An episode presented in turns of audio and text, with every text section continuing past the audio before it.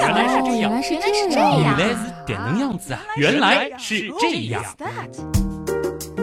欢迎来到喜马拉雅独家播出的《原来是这样》，各位好，我是旭东。大家好，我是姜文。嗯，这一期节目的这个话题啊，其实是有一个非常应景的新闻背景的啊。嗯要不咱们这个姜大主播先秀一下专业如何？啊，啥意思啊？要播新闻啊？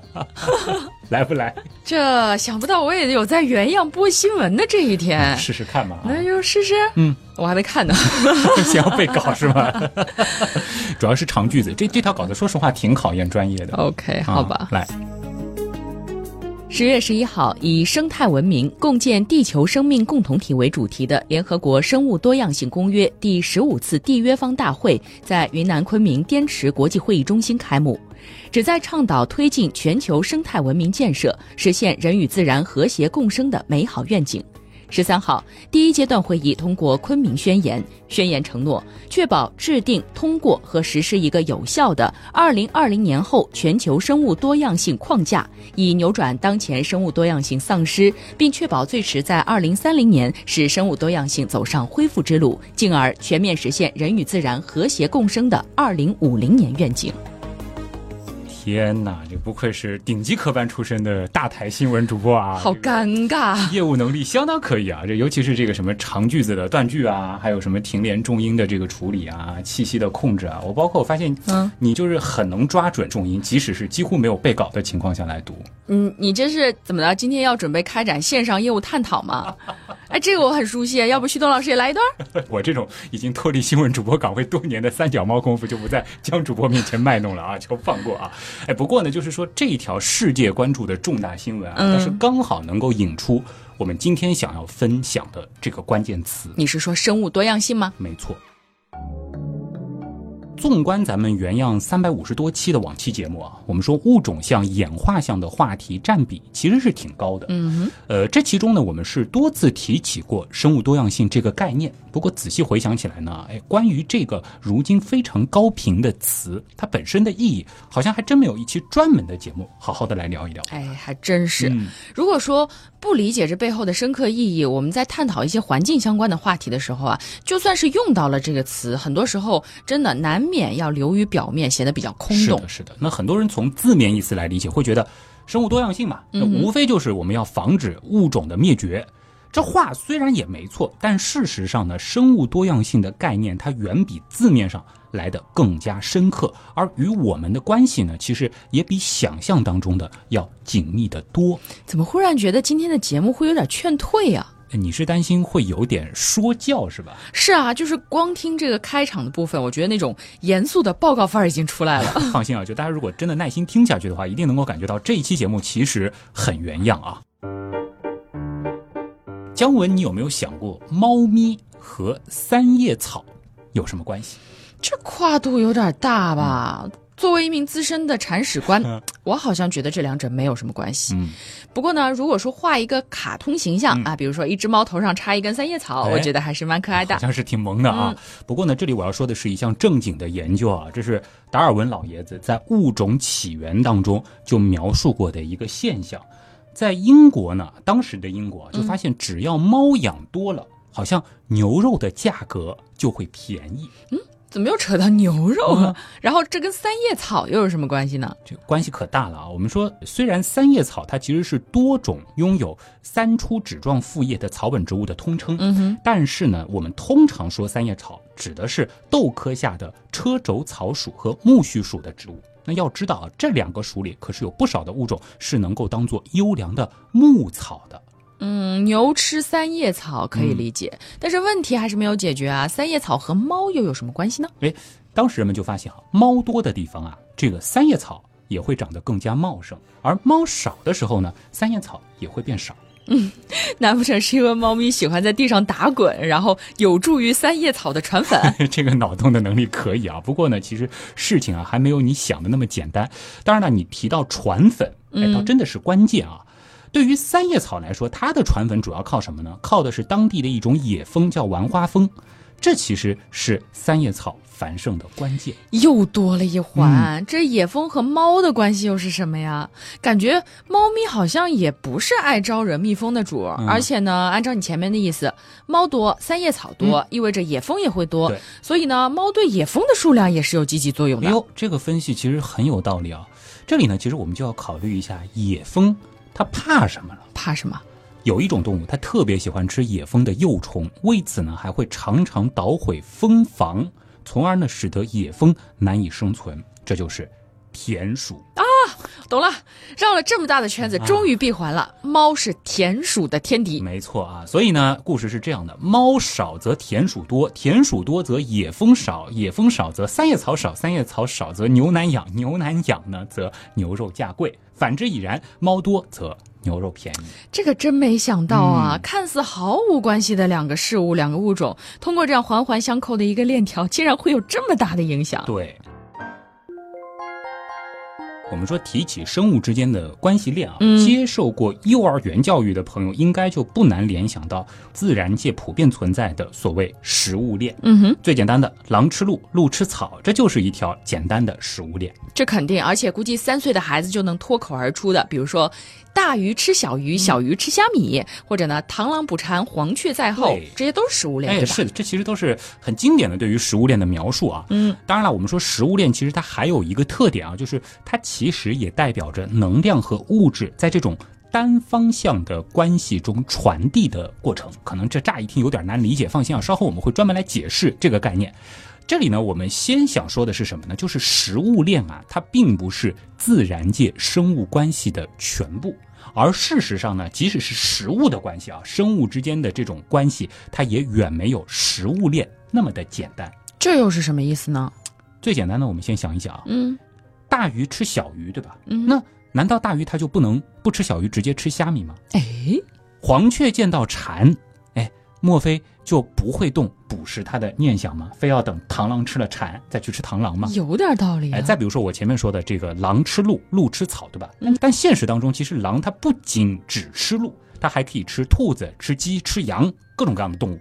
而鹿呢，它其实也会被其他的食肉动物来捕食。啊，所以生物之间的关系其实是经由无数的食物链织成的一张错综复杂、无形的网。没错啊，这就是食物网。而这张巨大的无形的网，理论上呢是可以把地球上所有的生物都包括在内的，从而使得它们之间呢都会产生直接或者间接的联系。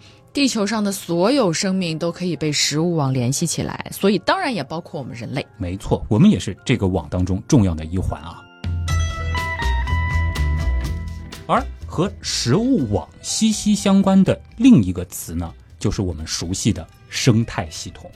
那多年来的研究已经非常明确啊，这两者之间的关系是，当食物网越复杂的时候，生态系统它就越稳定；而食物网越简单，生态系统呢它就越容易波动和毁灭。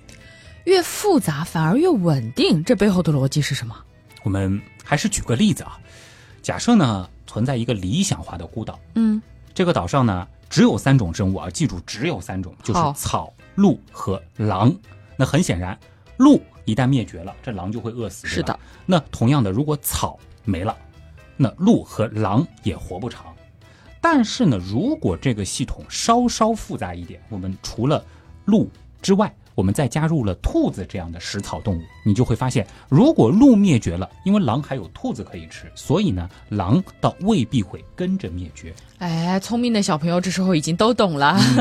所以，同样的，如果还有其他植物可以吃，那就算草消失了，鹿和狼也能存续。是的，而且呢，这条路径啊，它还能够反过来思考，就是说，我们想一想，当狼灭绝了，情况会怎样？这个我记得以前老师还真的讲过。嗯，如果没有了食肉动物的平衡，那么鹿这样的食草动物的数量呢就会急剧增加，然后这个草就会被过度啃食，结果呢，鹿和草的数量都会大大下降，甚至是同归于尽。嗯，类似的案例在历史上可是真实发生过的啊。好，那我们继续用刚才说的这个食物网复杂度的角度来推演这样的关系啊。如果在这个岛上还有其他食肉动物的存在，比如说狮子，那即使狼消失了，对吧？但是其他的食肉动物就会增加对于鹿的捕食。从而呢使得鹿群它并不会快速的增多，这样呢就能防止生态系统的崩溃。这样一解释就很通透了，怪不得食物网越复杂，包含的生物种类越丰富，就越稳定了。没错，没错。那么，呃，我们简单的理解呢，其实就是这样一句话：食物链它控制着各个种群数量的稳定性，而复杂的食物网就意味着有更多的食物链，在意外出现的时候呢，也意味着能够有更多的备份。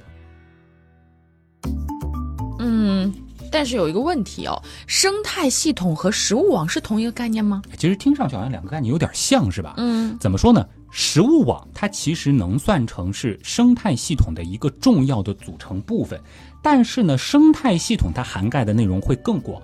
我们说除了生物部分，其实还有非生物部分，比如说能源、气候。无机物、有机物，包括我们前说的土壤等等，它其实都算是生态系统的一部分。哦，说的也是，没有阳光，植物也活不成。所以说，阳光肯定也是生态系统的一部分。是，但是太阳肯定是没法放进食物网中的。没错，其实你也算是点到关键了啊。嗯。至于说食物网所对应的生态系统的生物部分呢，其实我们又可以细分成，如果说是上过初高中的朋友，我觉得应该是比较熟悉的三大角色，叫做生产者、消费者和。分解者，姜文应该也有印象。对对对，我上过初高中。生产者主要是包括了绿色植物和藻类，它们可以借助于光合作用来生产糖类、脂肪和蛋白质。那消费者呢，就是以动植物为食的那些动物，对吧？然后分解者，当年那些谢谢腐烂也讲得很精彩了。真菌和细菌是最主要的分解者，在生态系统当中也是很重要的。如果没有它们，物质就不能循环，生态系统就会毁灭了。女侠的生物老师肯定听着特别欣慰啊！补充两点吧，就是说消费者呢，它其实也包括我们说寄生生物，嗯，比如说我们肚子里的蛔虫啊。那么分解者，它所分解的对象除了生物死亡的残体。还有粪便这样的废弃物，我忽然想起来，以前好像有个考点是屎壳郎算是消费者还是分解者？哎，你别说这个，虽然在当时的考试里是有标准答案的，但它其实是有争议的啊。嗯，呃，类似的，其实我记得还有像是秃鹫、蚯蚓这些，它到底是算什么消费者还是分解者啊？我不知道现在标准答案有没有变化，起码在我们那个时候，如果是碰到类似的答案的话，好像是都算成分解者。其实算消费者也没问题，对吧？没错，尤其是像秃鹫这种，它还会吃其他的东西，对吧？那当然，我这里还是要友情提示一下，就是原样所分享的部分知识点，咱们不保证和高考答案是完全一致的啊。如果是高考生，请务必以课本上的知识为准。瞧把你紧张的。我们说回正题啊，好，想一想，在蝗虫、小鸟、蛇、鹰。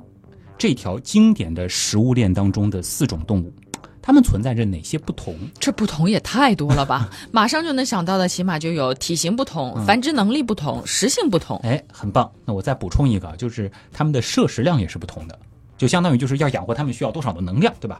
但其实它们也有相同点啊，这就回到前面的这个知识点了，就是它们都是消费者。嗯，so 你想表达什么呢？我的意思就是啊。这些食物链上的动物们啊，它们虽然都是消费者，但是呢，它们之间是存在差异的。由此呢，我们其实可以把它们分成几个营养级。营养的等级，按照字面意思来理解呢，没什么毛病。这是一个什么概念呢？就是处于食物链某一环节上的全部生物种的总和，我们就可以认为它是一个营养级。那你想一想，就是在绝大部分的食物链当中，处于起点位置的生物是什么？我觉得是植物，或者是可以进行光合作用的生物。你这个表述很严谨啊。所以呢，其实这些就构成了所谓的第一营养级。而所有以植物为食的动物，我们通常叫这个植食性动物或者是食草动物，对吧？它们呢都可以归属第二个营养级。那第三个营养级呢，就是以食草动物为食的食肉动物。当然，也会有一些动物它不那么挑，它甚至会吃一些小型的食肉动物，对吧？那这就可以放到第四甚至第五个营养级。你一边说，我一边在想，我应该放在哪个营养级？在前面的例子中，小鸟应该能放到第三级，蛇呢是第四级，而鹰应该可以算是第五级。没错啊。那由于食物链的环节数目它其实还是有限的啊，所以呢，营养级的数目呢它也是有限的，通常呢是四到五个等级。当然了，如果说考虑到人的因素，姜文其实也在想，你到底是第几级？其实呢，的确是不排除会有第六级甚至第七级的存在。这个信息量有点大啊，对，它可能会涉及到有些人吃了一些不该吃的东西啊。好了，那我们接下来又是思考题的时间了啊。这个呢，大家要仔细来想一想啊。假设你被困在了一个空间内，这里面呢，除了有源源不断的可以饮用的水之外，只有一只会下蛋的母鸡以及十五公斤的谷物。当然，多少公斤其实也没关系啊，反正就是有限的谷物。那请问，以下哪种策略会为你争取到更多的存活时间？我可以选择毁灭吗？这也太惨了吧！假设假设啊，好，我来说一下两种方案啊，就是第一种方案呢，就是先把鸡给炖了，好像也炖不了，就直接给吃了吧。然后呢，我们再慢慢吃谷物。另外一种方案呢，是先吃谷物，同时呢，我们用一部分的谷物来喂鸡。再吃鸡下的蛋，当鸡不下蛋之后呢，最后再把这个鸡给吃了。我觉得从营养均衡以及生活情趣的角度，肯定应该选第二种方案。就每天有事儿做，还有个宠物陪着，是吧？对对，也不用生啃鸡了。但是考虑到你这个问题是在原样里问我，我觉得答案大概率是第一种。啊，这女侠肯定是有经验的啊。那虽然我其实也是想选第二种，或者像女侠这样直接选择毁灭啊，但是如果真的理性思考的话呢，呃，我们可以这样子来分析啊。就是假设我们给一只鸡吃一百克的谷物，那其实你可以想一想，就是这一百克谷物里所蕴含的能量，它最终真的会全部转换成鸡肉或者是鸡蛋吗？肯定不会。哎，你想一想，鸡它生存也是需要呼吸、运动、消化的，对不对？那么这些环节呢，其实都会把一部分的能量给消耗掉。因此呢，这些谷物提供的能量是不可能百分之一百传递到鸡身上的。或者是鸡蛋身上的，嗯，那么会有很大一部分的能量散失。关键的是啊，我是希望姜文和大家都来猜一猜，这个损失的能量占比有多大？我觉得可能百分之五十，还是太乐观了。哦，我们比较符合实际情况的一个数字是百分之九十，这也太多了吧？是真的相当的大，因为其实你也可以想一想，就是我们平时要长一斤肉还是挺难的吧。呃，我我的我 我的体质还是挺容易的。当然，这个比例其实也不是我随口说的啊，它是源于大名鼎鼎的所谓林德曼效率。嗯，这是美国生态学家林德曼在一九四一年提出的一个重要概念。当然，可以顺便说一下，林德曼这个人其实挺可惜的，一九四二年就英年早逝了，只有二十七岁啊。嗯，那说回来，就是说，呃，林德曼效率它的具体研究过程是很严谨的，它有大量的调查数据、计算方法这个来支撑。过程呢，我们不详述了，简单说结论，就是。经过测算，所谓 n 加一营养级所获得的能量占 n 营养级获得的能量之比之后呢，就会发现啊，从一个营养级到另一个营养级的能量转换效率大约是百分之十，因此呢，也被称为十分之一定律，或者是。百分之十定律，我觉得可能很多人跟我一样，乍一听都会觉得很惊讶哦。但是仔细一想，好像也真是这样。地球上植物要比动物多得多，对。那食草的动物哈，就吃植物的这些，要比食肉动物又多得多。对。那像狮子、老虎这种顶级的掠食者，这个数量就是少之又少。没错，没错。所以你也可以想一想，比如说老虎，它是只以这个食草动物为食的话，从能量转换来说，可能就是一百倍的。植物的能量才能养活一头老虎、一头狮子，是吧？是的。你的这个补充其实也很好。那么这个现象的本质呢，就是能量在不同营养级间传递的这个过程啊，它会指数级的损耗，而且是十倍、十倍的损耗啊。那其实这也不免让我会产生这样一种脑洞啊，就是你想一想，如果说咱们人类，嗯哼，我们是纯食肉动物起家的话。好像就很难发展到如今了。嗯，好像是这么个道理啊。因为其实还是粮食更容易养活人嘛。对的。如果说全靠这个动物的话，那真的是无法想象。这里其实也可以和大家再来说一说，就是我们在大快朵颐肉食的时候，虽然好像我和姜文还都是挺喜欢吃肉的。哦，喜欢。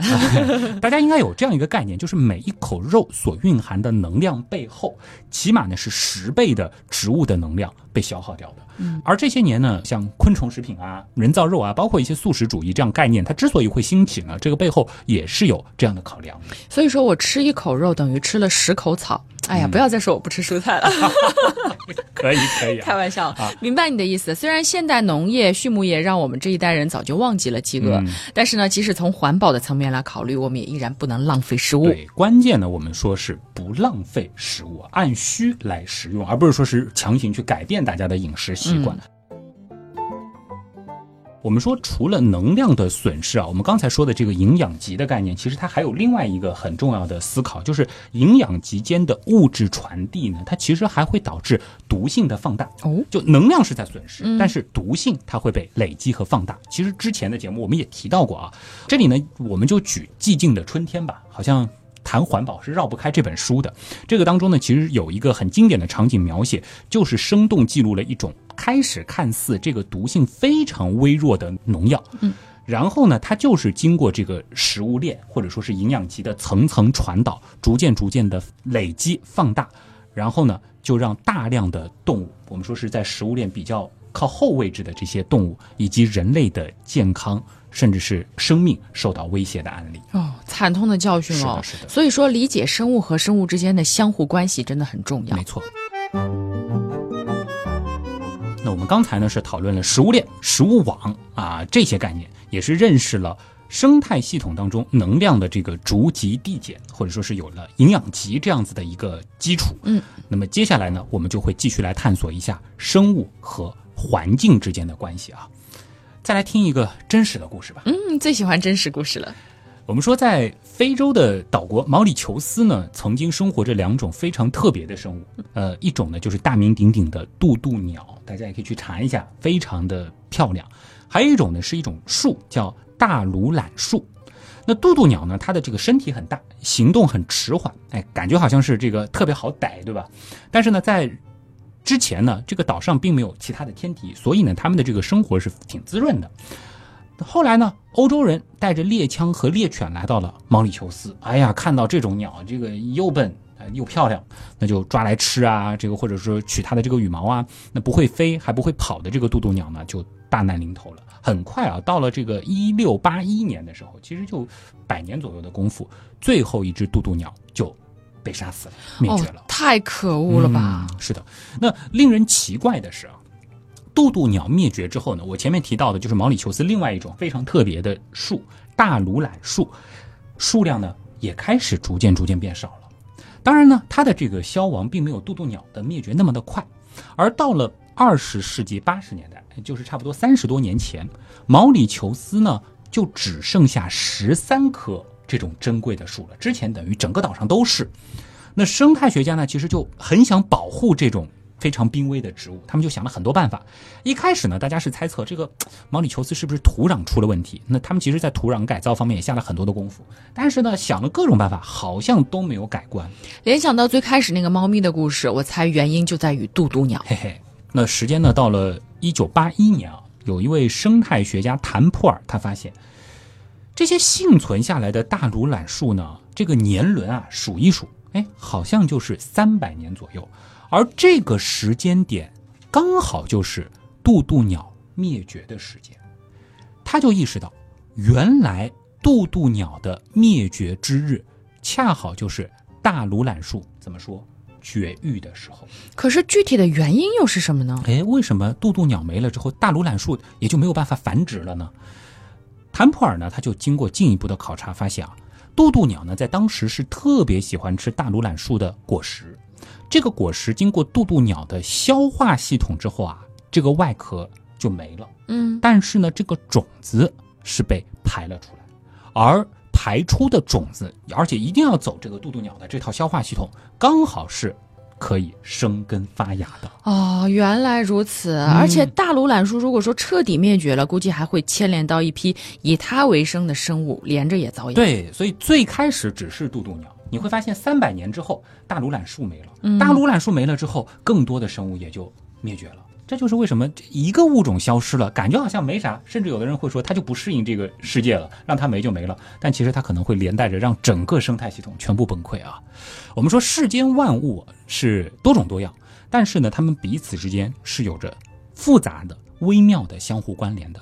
任何一个环节的缺损，它都有可能招致意想不到的生态后果。因此呢，在生态学上，我们强调保护生物物种的多样性，强调多样性导致稳定性，这就是背后的原因所在了。而生物多样性的丧失呢，它更会直接威胁整个生态系统的稳定。哎呀，终于讲到生物多样性了啊！今年的这个昆明宣言啊，它提到的一个非常重要的概念。那这里呢，其实我们要特别强调一下，生物多样性，大家可能听着觉得，哎呀，好熟悉的一个概念，但其实呢，它是分为三个层次的。很多人可能首先想到的就是生物多样性嘛，就是物种的多样性，对吧？我们要保护各种濒危的物种，不让它们消失。但其实呢，这三个层次当中，第一个层次我们说的是遗传多样性，第二个层次才是物种多样性，它还有第三个层次就是生态系统。多样性，哎呦，知识局限了我。遗传多样性和生态系统多样性，我觉得就不能理解了。哎，这里我就不照本宣科了。如果你是去看这个大段大段的教科书的话，你会觉得其实挺无聊的。那我简单的和大家说一说吧。首先呢，就是遗传多样性，我们可以这样理解：如果一个物种的数量，那它一下子就变得非常稀少了，那其实呢就很难免的，他们会出现所谓近亲繁殖的情况，对吧？就只剩下，比如说原来它可能有几万只，但是忽然就变得只有几百只。对，选择范围少了嘛，它它就只能在一个很小的范围内交配。那么这样一来呢，就是即使啊日后我们通过保护让它们的这个种群数量得到恢复，它可能又变成几万只了。但你会发现，其实这几万只只是几百只甚至几十只的后代，对吧？对。那么它们个体之间的遗传差异就会变小，或者说遗传多样性就会缺乏。那这会导致什么情况呢？其实，如果环境没有发生什么变化，问题不会很明显，甚至说问题不大。但是如果出现了一些变化，那我们说这个物种它对环境变迁的适应能力就会变弱，很有可能稍稍一些改变就会让它们迅速灭绝。我好像一下子没能反应过来，能举个例子吗？这样吧，我们假设一种啊可能不存在的，但是比较符合实际情况的，就是类似于猫的这样的一种食肉动物。好的，吧？呃，原本呢它什么花色都有。呃，比如说白的、梨花的、黑的、棕的，这个各种各样都有。那后来呢，因为一些变故啊，只存活下来一些棕色的猫。那么这些猫，这个所谓的猫啊，被保护起来了。那它们这个不断的去繁育，结果后代呢就只剩下棕色了。然后呢，又恢复到可能原来的这个数量的水平，把它放到它们原来的林子当中，好像活得还挺好的。可曾想，后来呢，气候发生了变化，它们生活的这个区域啊，开始经常被白雪覆盖。哎，你就会发现这样的棕色好像在雪地当中特别显眼，哎，就很难保护，嗯，起到隐蔽的作用，对吧？那他们就捕不到食物，或者说是被其他的掠食者给给捕捉了，那渐渐就灭绝了。哦，我懂了，就是说，如果这种动物依然像原先那样什么花色都有，那结果呢，可能就是白色的那些最终会存活下来，延续种族。哎，是的，这个就是韧性啊。所以我们强调，遗传多样性是生命演化和物种分化的基础。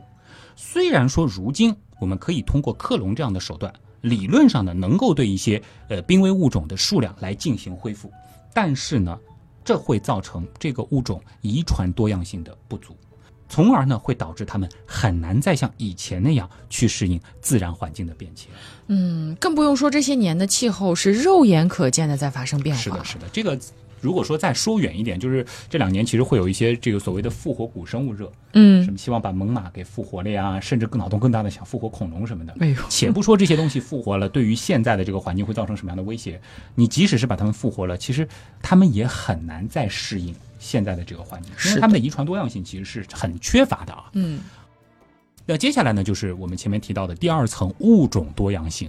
这个呢，大家可能会觉得比较好理解啊。我们前面其实有一些概念也已经涉及到这个部分了。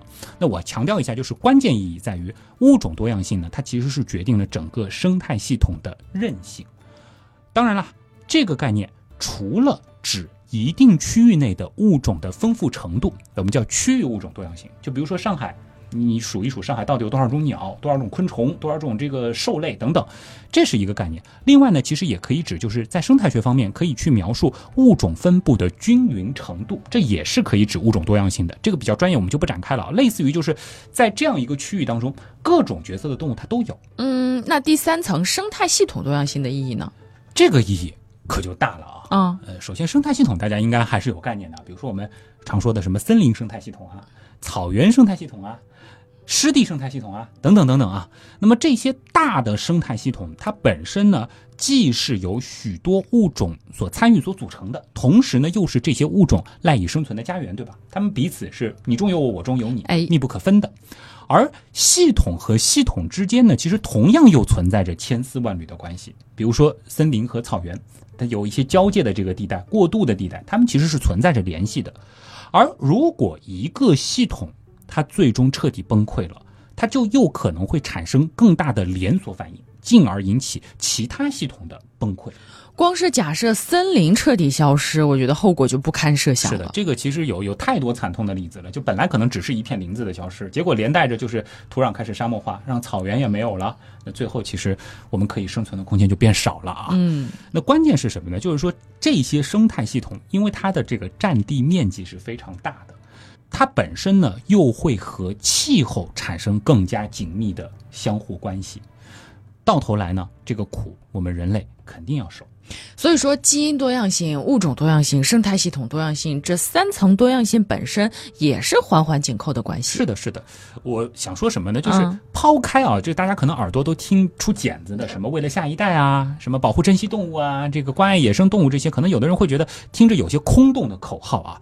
生态系统给我们带来的实际价值也是巨大的。咱们不说别的，光是食物，那你就算说我现在这个不吃这些野生的动植物了，那么木材你还是会用的吧？嗯，尤其是有些朋友还是会用一些这个比较名贵的木材，嗯，这个还是有很多是直接来自于自然的生态系统的。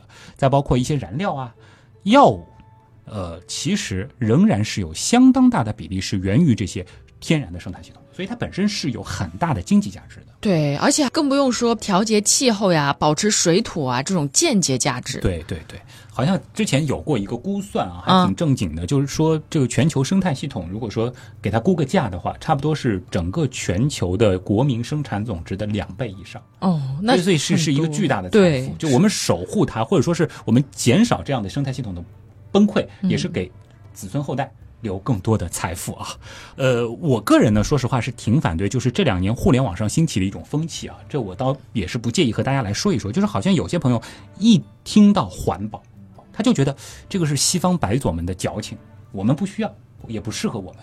但这里呢，我觉得大家还是静下心来思考一下，就如果说真的这仅仅只是一种矫情的话，那为什么国家依然在反反复复的强调碳排放，强调？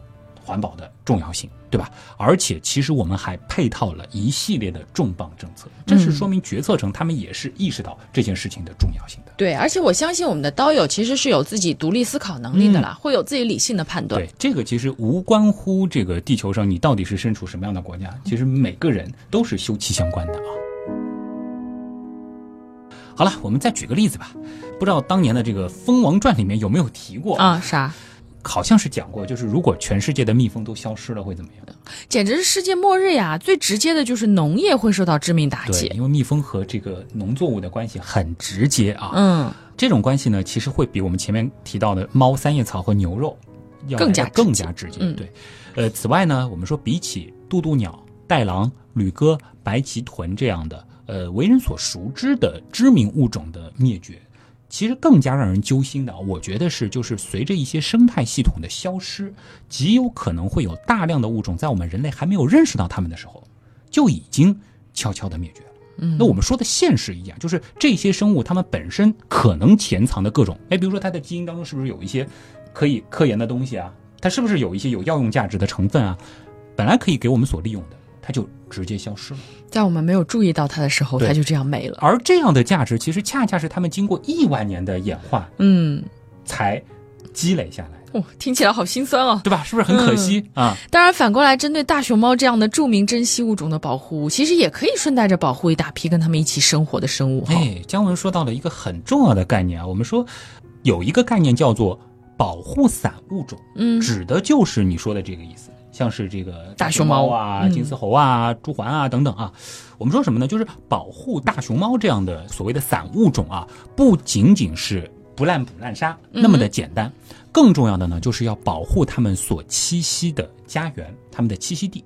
而目前看来呢，对于野生动植物生存威胁最大的，就是它们的生活环境被破坏了。嗯，但人类发展的过程其实本身又是改造自然、向大自然索取空间和资源的过程，难免呢就会对自然环境造成破坏。哎，这其实是一对很矛盾的关系啊！几十年来多方争论不休的核心呢也在于此，但是我们也给不出答案。我们也是要发展，那只是说可能要寻求一个更加平衡点发展方式了啊。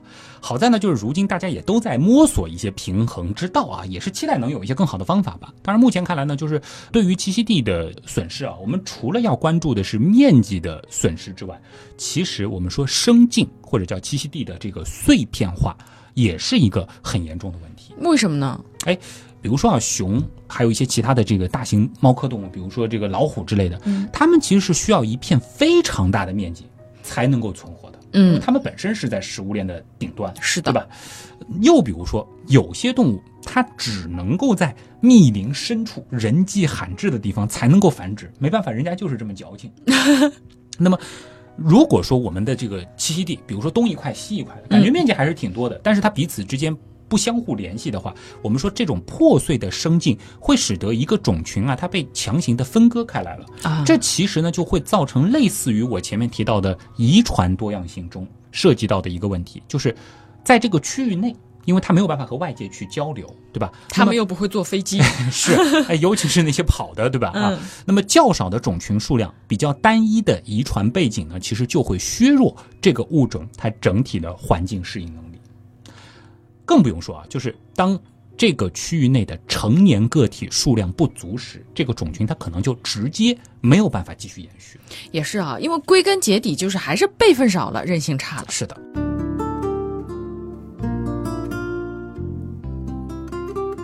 那我们如果说啊，这个栖息地的减少和碎片化是我们普通人很难去影响的，对吧？那么对于物种多样性而言的另外一个很大的威胁，则是我们每个人都能够出力的。你是指什么？不吃野生动物吗？呃，这个自然也是，而且现在其实法规已经明确禁止了，是吧？嗯。那我想说的是什么呢？是避免入侵物种。哦。无论是有意的还是无意的，把动植物带出它的自然分布区，嗯，使它分布到世界各地，其实都可能产生意想不到的对本土物种的威胁，进而呢威胁到当地的生态系统。嗯，这个好像还真的是我们每个人都能出力的，尤其是所谓的放生，还有那种出国玩然后买当地的种子啊，还有虫子偷偷带回来种或者养，其实都是不太建议的哈。当然这两年疫情好像大家很难出境啊，但是这个之前可能有些朋友会有这样的经验，就比如说有的国家水果啊、肉啊这些其实都是不能带的。对对对，它其实也是防止生物入侵。而这种入侵的生物如果跑到当地，刚好可能没有天敌，肆意生长，就有可能直接导致当地的生态系统。崩溃，当然我还是要说，有的人觉得，哎，把别人的生态环境崩溃了，不是挺好吗？但这是相互影响的吧？地球是一个紧密关联的大系统，对生态系统可不讲国界什么的，是 真的是啊。最后我们回到开头的故事吧，就是猫和三叶草之间看似没有任何关系，对吧？但其实猫的数量它会间接的影响到三叶草的数量，甚至会影响到我们餐桌上的牛肉的价格。正是由于食物链、食物网的存在啊，这样子的一张巨大的万物之网，就使得原本看似独立的物种们，它们是有着千丝万缕的各种各样的联系，而这些联系呢，最终聚合成了我们熟悉的山水林田湖草沙冰等等多种多样的生态系统。嗯，而且永远不要忘了，我们人类并不是脱离这张网独立存在的，我们的行为本身最终也会影响到我们自己。是的。正如生物与其环境构成不可分割的整体，被称为生态学第一定律；多样性导致稳定性，也被称为生态学的第二定律。由于人类活动导致的生物多样性的退化呢，也会让自然环境不堪重负，最终让我们的生活苦不堪言。哎，所以今天的节目就让我们以寂静的春天中那段非常经典的文字作为结尾啊。好。现在呢，我们正站在两条道路的交叉口上。我们长期以来一直行驶的这条道路，使人容易错认为这是一条舒坦的、平坦的超级公路，而实际上这条路的终点有灾难等待着。而这条路的另一条岔路，则为我们提供了最后唯一的机会，让我们。保住自己的地球。记得你也不止一次说过，经历过无数次浩劫的地球，并不需要我们保护。是啊，我们要保护的恰恰是我们自己啊。原来是这样，就是这样。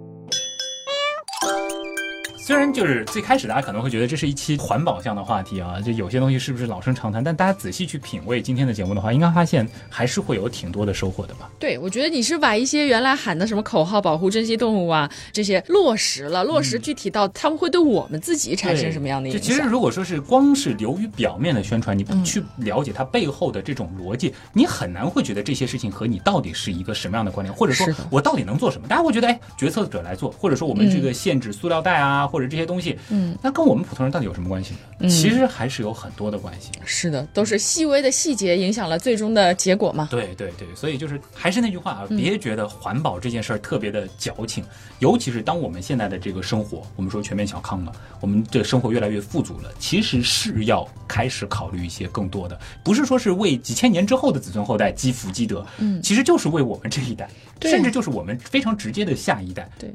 其实举个最简单的例子，你就像你也不希望明年夏天再提高两度吧，对吧？你想这两年我们非常明显的能够感觉到这个气候的变化，嗯，而且现在其实有一个。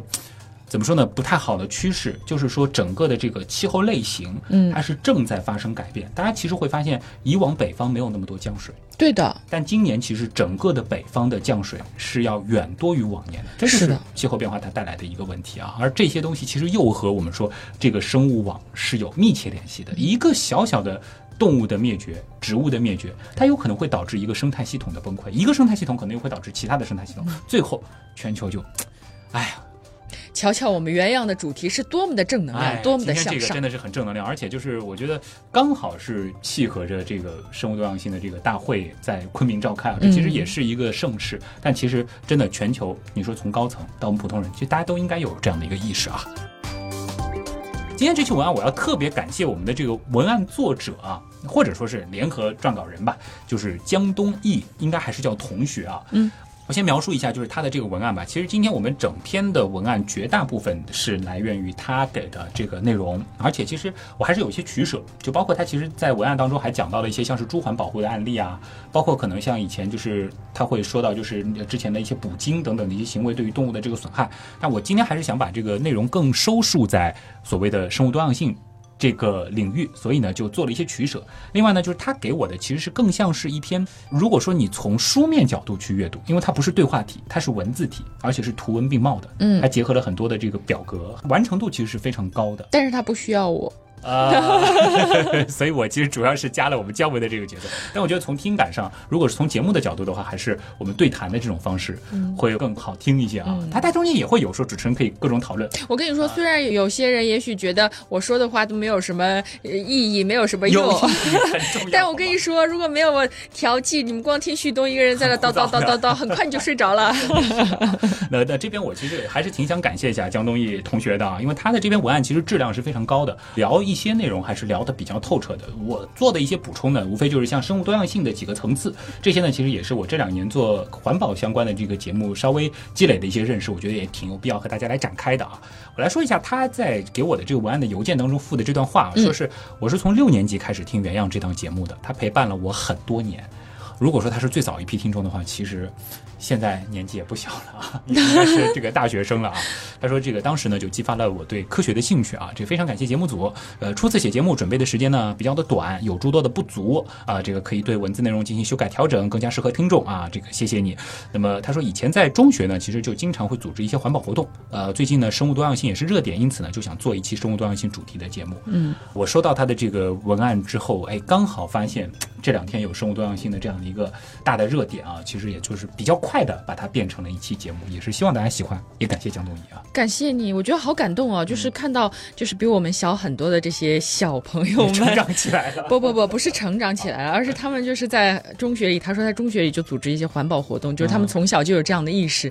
啊，我替地球感到高兴，所以你参与原样录制也是在为地球做一些贡献，是也希望大家啊，就都能有这样子的一个意识吧。好了，那么今天的原来是这样，真的就是这样了。再次感谢通过所有方式支持和帮助我们的朋友。那么现在呢，我们的原品店啊啊是可以直接在节目下方有一个这个小的浮标当中可以看到我们的这个商品链接的啊，嗯大家可以点点看啊。我们的长颈鹿还是很可爱的嘛。对，是的，是的，是的。好的，那么以上就是今天的节目了。再次感谢通过所有方式支持和帮助我们的朋友。原来是这样的发展，真的离不开大家的帮助。我是旭东，我是姜文，代表本次节目的撰稿人江东义，感谢各位的收听，咱们下周接着聊。拜拜。